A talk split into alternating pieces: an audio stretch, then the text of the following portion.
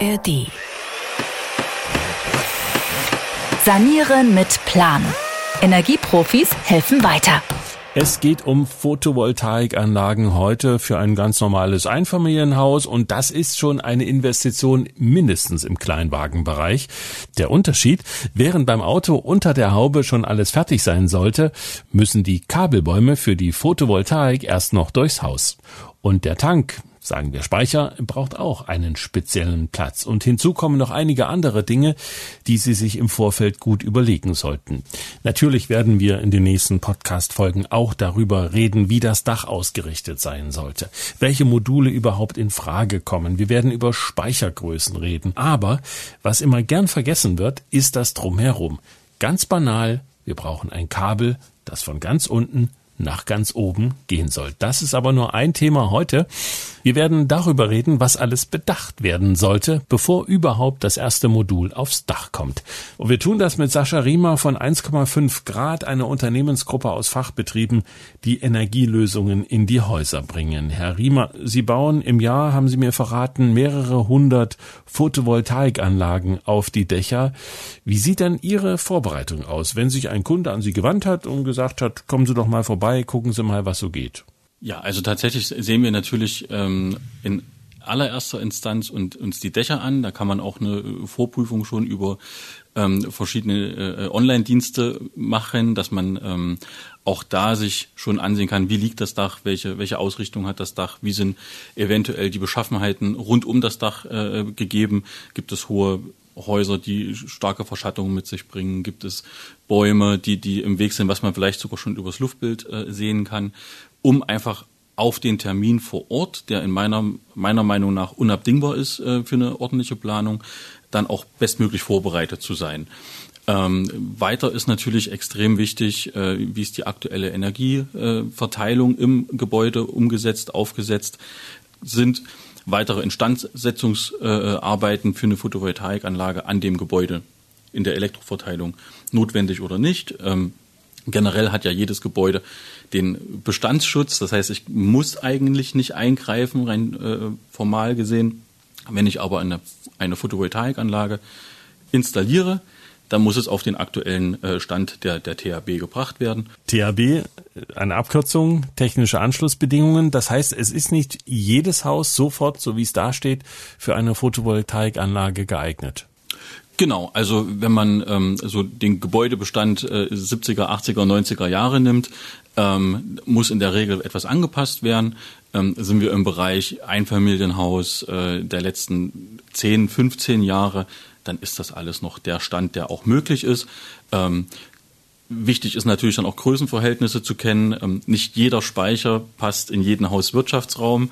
Äh, da auch ein Appell an die ähm, Architekten, die Hauswirtschaftsräume vielleicht mal etwas größer zu planen und diese eine Photovoltaikanlage mit Speicher mit vorzusehen, äh, weil wir da immer wieder an die Grenzen stoßen, dass einfach verschiedene Geräte einfach platztechnisch nicht möglich sind. Ähm, das heißt, wir weichen dann eben auf andere Produkte aus, Standspeicher, äh, wandhängende Geräte. Da gibt es eine Vielzahl äh, von, von Produkten, aber nicht jedes Produkt passt in jeden Hauswirtschaftsraum. Den Aufstellort werden wir noch genauer beleuchten. Heute, welche Bedingungen da erfüllt sein müssen für den Speicher. Aber nochmal zurück zu der Hauselektrik, die ich habe. Woran erkenne ich denn, ob meine Hauselektrik das vertragen kann, was da oben aufs Dach kommt?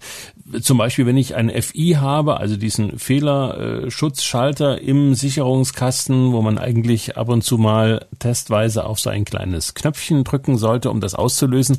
Wenn ich so etwas habe, bin ich dann gut dabei oder ist das ohnehin schon Standard überall?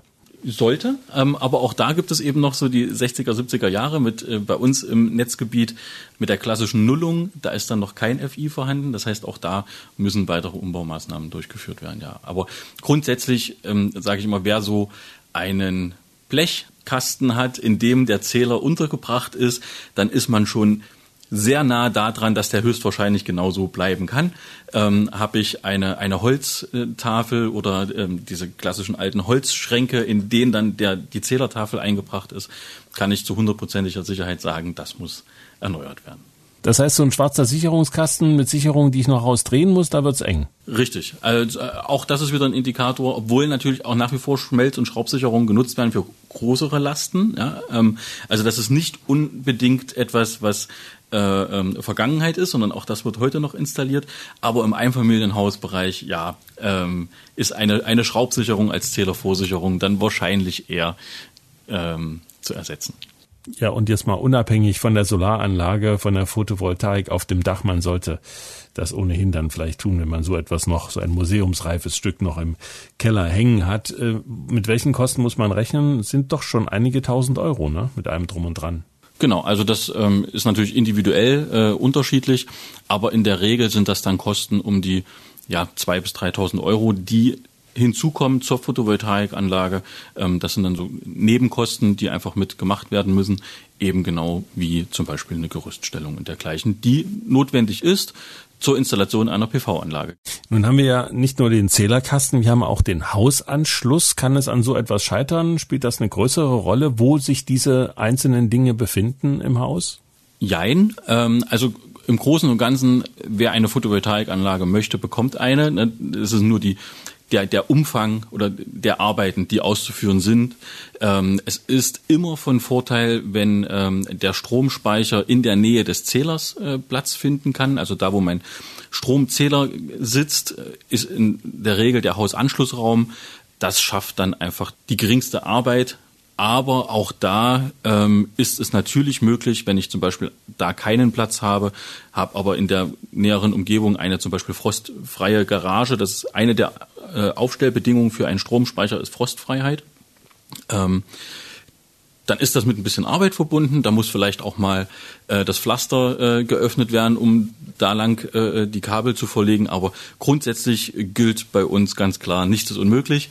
Ähm, Okay, dann machen wir es doch mal konkret. Wenn die Bedingungen jetzt nicht so optimal sind, dass da alles sofort im Hauswirtschaftsraum untergebracht werden kann und der Speicher muss möglicherweise woanders hin, ähm, wie dick ist denn das Kabel, das ich dann durchs halbe Haus ziehen muss? Also ein guter Daumen, äh, ähm, das ist im Prinzip das, was an Kabelstärke oder an Leitungen äh, benötigt wird. Dazu kommt dann äh, immer noch die Kommunikationskabel, weil wir intelligente Systeme haben, ähm, die dann zum einen im Hausnetzwerk mit eingebunden sind, aber die eben dann auch miteinander sprechen können. Im besten Fall äh, Wechselrichter, Speicher, Wallbox bis hin zur ähm, Wärmepumpe, ähm, um da eine Intelligenz reinzubekommen in das System, damit äh, ganz einfach der größtmögliche Nutzen aus der Photovoltaikanlage gezogen wird, braucht es noch das ein oder andere Kommunikationskabel dazu. Das heißt, das sollte man auch einplanen. Sie verlassen sich also nicht auf WLAN. In der Regel nicht, nein. Also ähm, möglich ist das. Auch da wieder herstellerabhängig. Der eine Hersteller bietet äh, eine WLAN-Verbindung an an die Geräte, der andere eben nur ein fester LAN-Anschluss. Grundsätzlich muss man sagen, die sicherste Verbindung oder die, die störungfreiste Verbindung ist ganz einfach das direkt angeschlossene LAN-Kabel, ähm, wobei wir auch da natürlich äh, wissen, wenn der Router im Altbau im Dachgeschoss steht und die ganze Technik im Keller steht, ja, dann arbeitet man auch mit Repeater-Technik und so weiter, um einfach ein weitestgehend störungsfreies äh, ähm, Internetsignal dann auch im Keller zu haben. Im Keller, da sind wir wieder beim Thema. Sie haben gerade gesagt, der Speicher sollte frostfrei stehen, also draußen an der Fassade, das wird nix. Genau, die ähm, Speicher gerade für den Heimgebrauch ähm, haben eben keine aktive Kühlung oder, oder Heizung äh, im Gerät, wie es zum Beispiel beim E-Fahrzeug der Fall ist. Ein E-Fahrzeug fährt zum Glück auch bei Minusgraden. Ähm, der Stromspeicher, der für das äh, Zuhause konzipiert ist, ähm, hat in der Regel entsprechend die äh, Anforderung, ähm, frostfrei zu stehen, beziehungsweise in einem bestimmten Temperaturbereich bis maximal äh, 30, 40 Grad, je nach Hersteller auch da wieder unterschiedlich. Aber wir raten dazu definitiv, das Ganze in das Haus zu bringen. Ähm, Hauswirtschaftsraum, Technikraum, das sind genau die Plätze, wo der Stromspeicher auch hin sollte. Ähm, besser nicht in den Wohnbereich. Äh, wir sehen zum Beispiel auch, dass äh, auf sehr vielen Werbebildern und Prospekten äh, unserer Hersteller oder der Hersteller im Allgemeinen die Speicher doch immer wieder im Wohnzimmer hängen. Da gehört er dann auch nicht hin. Obwohl die Teile ja heutzutage ganz schick aussehen, oder? Also auch äh, Design ist definitiv ein Thema. Man soll ja auch Technik zeigen. Also Technik soll man ja nicht verstecken, man soll die Technik zeigen. Aber die Geräuschentwicklung gerade bei hohen Lasten ist dann in etwa vergleichbar mit, mit einer Heizung. so dass ich immer dazu rate, ist eine Tür dazwischen, ist das alles in Ordnung. Im freien Raum, in dem man dann auch schlafen oder wohnen äh, möchte, ähm, würde ich es persönlich nicht aufstellen wollen. Das heißt, die Geräuschentwicklung eines solchen Speichers, ist das vergleichbar mit einem Kühlschrank oder noch ein bisschen lauter sogar? Etwas. Ja, also auch das wieder herstellerabhängig, ähm, aber wir haben Kühlelemente. Ähm, man kann sich vorstellen, wie vielleicht wie eine Gasheizung, ne, die vor sich hinläuft. Auch die würde sich niemand ins Wohnzimmer stellen, sondern in den Hauswirtschaftsraum. Kann die Aufstellung eines Speichers daran scheitern, dass er nicht durch die Tür passt? Ich denke jetzt mal an so eine kleine Tür, vielleicht eine 70er Tür oder sowas. Wird's da eng? Nein. Ähm, also platzmäßig zum einen ähm, wird das natürlich auf der Baustelle zusammengebaut und angebaut. Das heißt, es sind immer mehrere Bauteile, ähm, alleine schon die Batterien, die natürlich auch ein entsprechendes Gewicht haben.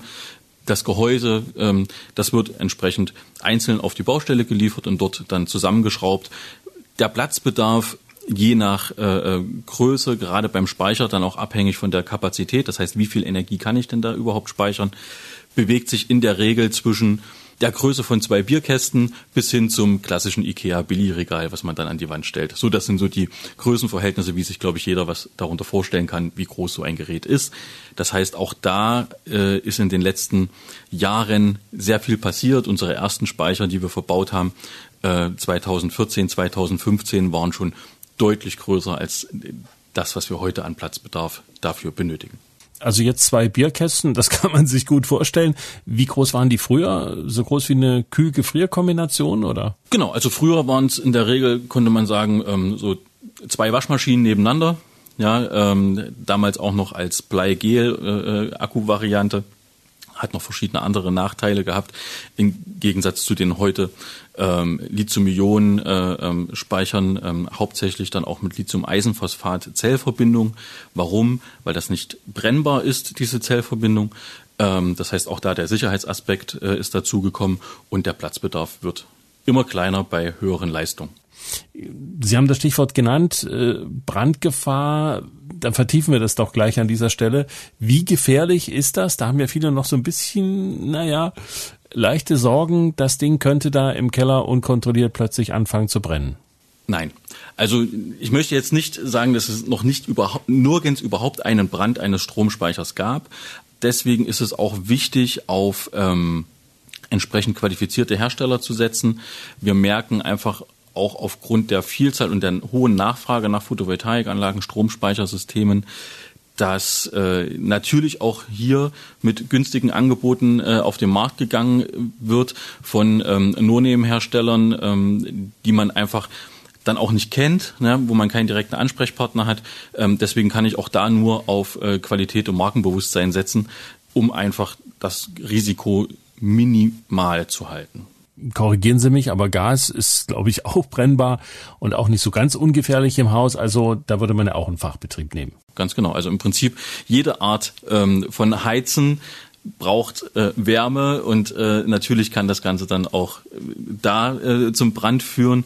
Aber die Anzahl äh, an, an Bränden eines Speichers, wo wir Millionen in Deutschland verbaut haben, kann man, glaube ich, an einer Hand abzählen. Also von daher äh, sollte das kein Problem sein. Der wichtigste Faktor ist da einfach auch eine saubere Arbeit und eine saubere Verkabelung des, des Stromspeichers, ähm, also eine handwerkliche Leistung, ähm, um das einfach ausschließen zu können. Und um den noch eins draufzusetzen, wie oft brennt ein Handy? Ne? Das also zum Thema Brandgefahr und auch Speichergröße. Wir halten nochmal fest, zwei Bierkästen merken wir uns, so viel Platz brauchen wir dafür. Wie sieht's ansonsten aus mit dem Platzbedarf im Hauswirtschaftsraum? Da kommt ja auch noch der Wechselrichter dazu und vielleicht noch einige andere Dinge. Passt das alles in meinen Zählerschrank im besten Fall? Auch da wieder individuell habe ich ähm, genügend Einheiten in meinem äh, äh, Zählerkasten, Sicherungskasten frei, ist das ausreichend. Ansonsten brauche ich eine klassische drei- bis vierreihige Unterverteilung, je nachdem wie groß das Projekt wird, habe ich eine Photovoltaikanlage mit Speicher, Wallbox, Wärmepumpe. Ähm, natürlich müssen die Geräte auch alle separat mit Sicherungen FI-Schutzschaltern äh, versehen werden. Ähm, das heißt, in den Hauswirtschaftsraum kommt in der Regel der Wechselrichter, der Stromspeicher und eine Unterverteilung das ist so das, der Standardbedarf. Und wenn man den Platzbedarf in Metern oder in, in, in der Größenordnung mal festlegen möchte, ist eine freie Wand, die äh, 1,30 Meter, 1,40 Meter in der Breite ist äh, und nach oben frei ist absolut ausreichend für alles, was wir im Prinzip benötigen, um ähm, CO2-freies Wohnen äh, zu ermöglichen mit einer Photovoltaikanlage. Das heißt, wenn ich für eine Party einkaufe, dann ist der Platzbedarf in irgendeiner Ecke doch ein bisschen größer unter Umständen, ja? Kommt drauf an, wie groß die Party wird, aber in der Regel äh, genau, ja. Okay, aber wenn dann trotzdem kein Platz ist dort, wo eben der Zählerschrank im Moment sich befindet, äh, man kann auch völlig unkritisch an irgendeine andere Stelle im Keller, äh, in einem Nebengebäude, wo auch immer gehen mit dieser ganzen Installation. Natürlich, also das ist überhaupt gar kein Problem. Ähm, der klassische Hobbyraum bietet sich da an oder äh, die Vorrats oder ein Vorratsraum auch da ähm, überall da, wo freie Wandflächen zur Verfügung stehen, ist das ganz klar möglich. Gut, dann verlassen wir unseren Hauswirtschaftsraum. Den Speicher haben wir da unten platziert. Wir haben die Sicherungen, unter Umständen auch den Wechselrichter. Nur nochmal, um sich das zu vergegenwärtigen. Oben auf dem Dach die Solarmodule produzieren erstmal Gleichstrom. Daraus muss dann, wenn das nicht schon oben passiert, an irgendeiner Stelle eine Wechselspannung gemacht werden. Das macht eben der Wechselrichter. Aber eine nicht ganz unwichtige Frage bei dieser ganzen Konstruktion ist, wie komme ich denn nun von meinem Hausanschlussraum hoch aufs Dach? So ein Kabel an der Hauswand ist ja nun nicht gerade eine Zierde. Ja, also gerade zur Kabelführung oder der, die Frage der Kabelführung ist ein Thema, was wir mit unseren Kunden definitiv auch ähm, vor Ort besprechen müssen. Niemand möchte einen Kabelkanal im Wohnzimmer haben. Im Hauswirtschaftsraum und Keller stört er dann doch schon eher weniger. Und ja, natürlich, wir brauchen das Kabel zum Dach zu der Photovoltaikanlage, zu, zu den Modulen. Und da ist es zum Beispiel ratsam zu gucken, wo ist zum Beispiel das Fallrohr an der Fassade, um eben nicht durchs gesamte Haus gehen zu müssen, sondern ähm, das im Außenbereich äh, zu installieren. Da bieten sich Fallrohre an, wo man dahinter ein zusätzliches Rohr, ein Alurohr schrauben kann an die Fassade. Das sieht noch mal dreimal besser aus als der klassische weiße Kabelkanal und hält auch länger. Also wir reden ja auch über Laufzeiten einer Photovoltaikanlage 20, 30 Jahre.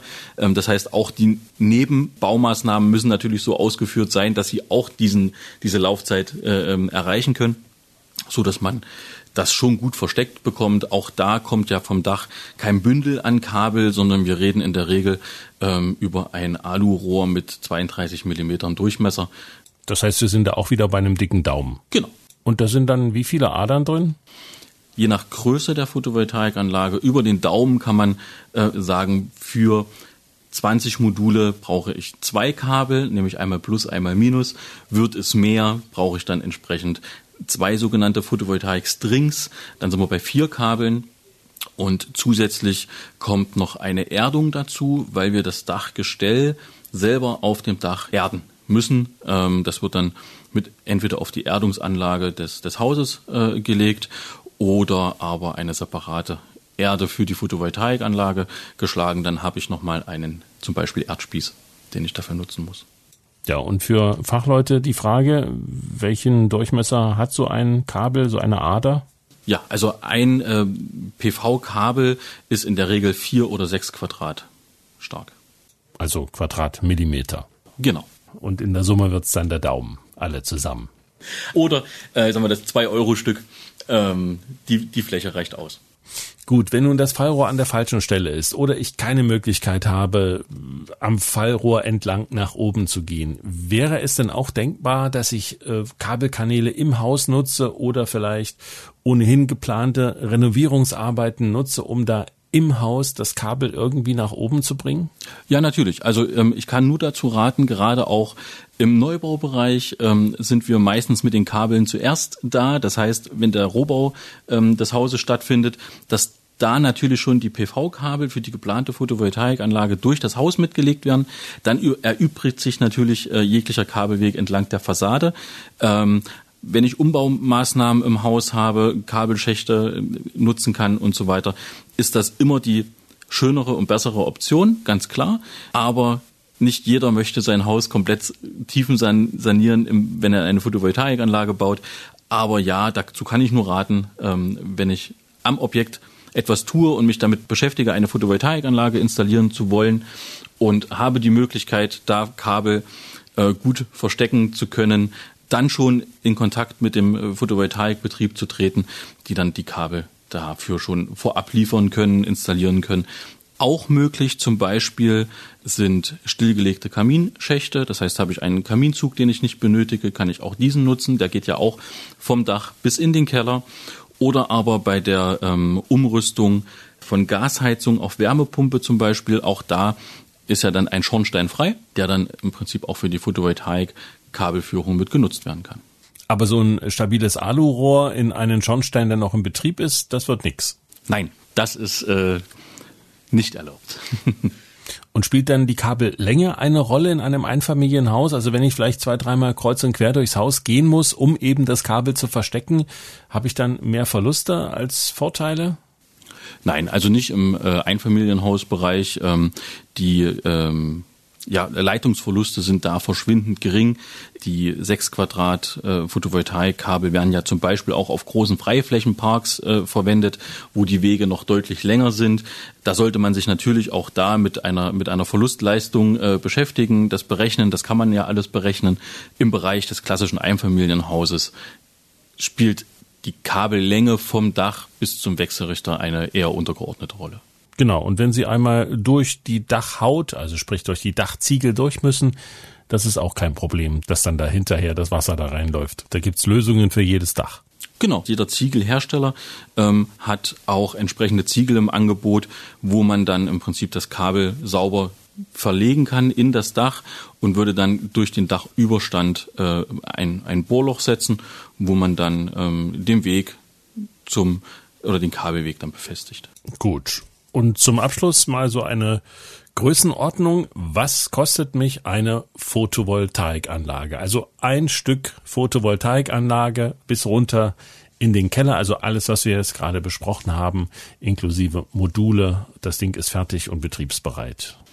Ja, ähm, in der Regel liegen wir im Einfamilienhausbereich, wenn ich mit hochwertigen Komponenten äh, aus Modulen, Wechselrichtern, Kabeln ähm, arbeite, inklusive aller Arbeitsleistungen, die dazugehören und auch der Netzanmeldung bei den Netzbetreibern, also auch die Bürokratie äh, mit einbeziehe, in etwa um die 1500 bis 1600 Euro pro kW Peak installierter Leistung, ähm, was dann heißt, dass eine 10 kW Peak Anlage in der Regel ja um die 15.000 Euro kosten darf. Ja, und kW Peak, also Kilowatt Peak, das ist die maximale Leistung, der Peak von Photovoltaikmodulen unter Standardbedingungen.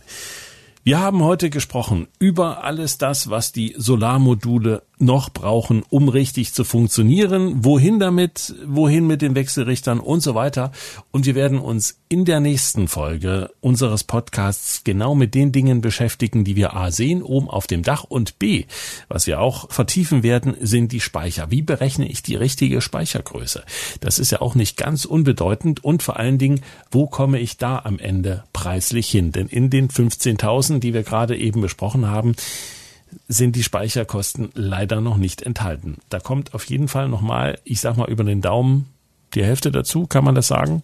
Ganz genau. Für das klassische Einfamilienhaus zwischen 700 Euro und 900 Euro pro Kilowattstunde kann man in etwa rechnen. Das heißt, dass ein 10 Kilowattstunden Speicher sich im Bereich zwischen 7.000 und 8.000 Euro bewegen kann.